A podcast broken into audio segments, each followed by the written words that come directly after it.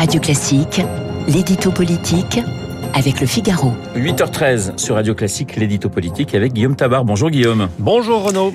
Le changement de Premier ministre, a priori, c'est pour aujourd'hui. Hein. Le nom du nouveau ou de la nouvelle reste un mystère, mais ce qui est sûr, c'est que Jean Castex s'en va. Dans quel état d'esprit est-il? Bah, Jean Castex le dit lui-même, hein. je n'avais jamais imaginé devenir Premier ministre, alors je ne vais pas me plaindre de ne plus l'être. Euh, il y a chez lui un côté serviteur loyal, un côté euh, Cincinnatus, hein, ce laboureur appelé par le Sénat romain pour sauver la République et qui est retourné à sa charrue une fois sa mission accomplie.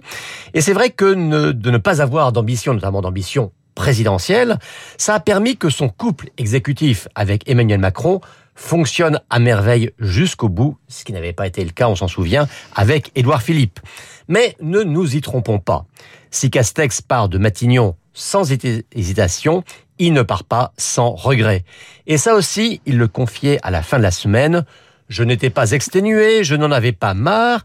Et puis au fil des mois, on apprend et on s'améliore.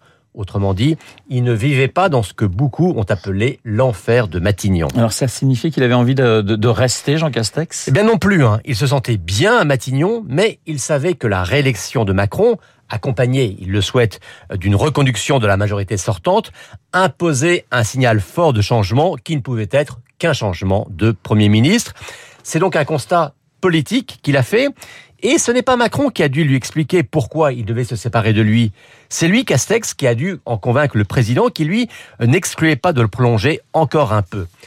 Comme il le dit, la nécessité politique doit l'emporter sur les convenances personnelles. Alors Guillaume, que va-t-il faire euh, à présent? Alors il ne le sait pas encore lui-même. Ce qui est sûr, c'est que il a refusé tout poste ministériel.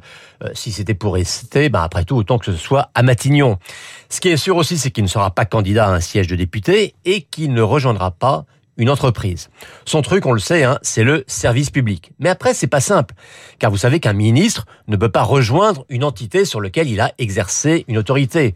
Or, un Premier ministre, par définition, savait de l'autorité sur presque tout. Alors reste l'hypothèse d'une fondation, on, évoque euh, ce projet-là, c'est encore un peu flou. En tout cas, lui espère être fixé sur son avenir, dit-il, d'ici au 14 juillet. Alors il devait être à, Rome hier, finalement il a été remplacé par euh, Gérald Darmanin, pourquoi? Ah oui, et Dieu sait qu'il avait envie hein, de représenter la France euh, à la canonisation de Charles de Foucault, hein, ce militaire devenu ermite qui s'est converti dans l'église Saint-Augustin, juste à côté des studios de Radio Classique. Mais Emmanuel Macron, ayant décidé de se rendre à Abu Dhabi après la mort du président des Émirats, eh bien, le Premier ministre a été contraint de rester sur le sol français et donc d'être remplacé par Gérald Darmanin. Vous voyez, hein, jusqu'à son tout dernier jour, il a vérifié que les désirs d'un Premier ministre s'effaçaient toujours devant les contraintes d'un président. L'édito politique signé Guillaume Tabar et à réécouter d'ailleurs hein, sur le site de Radio Classique, radioclassique.fr. Tout de suite.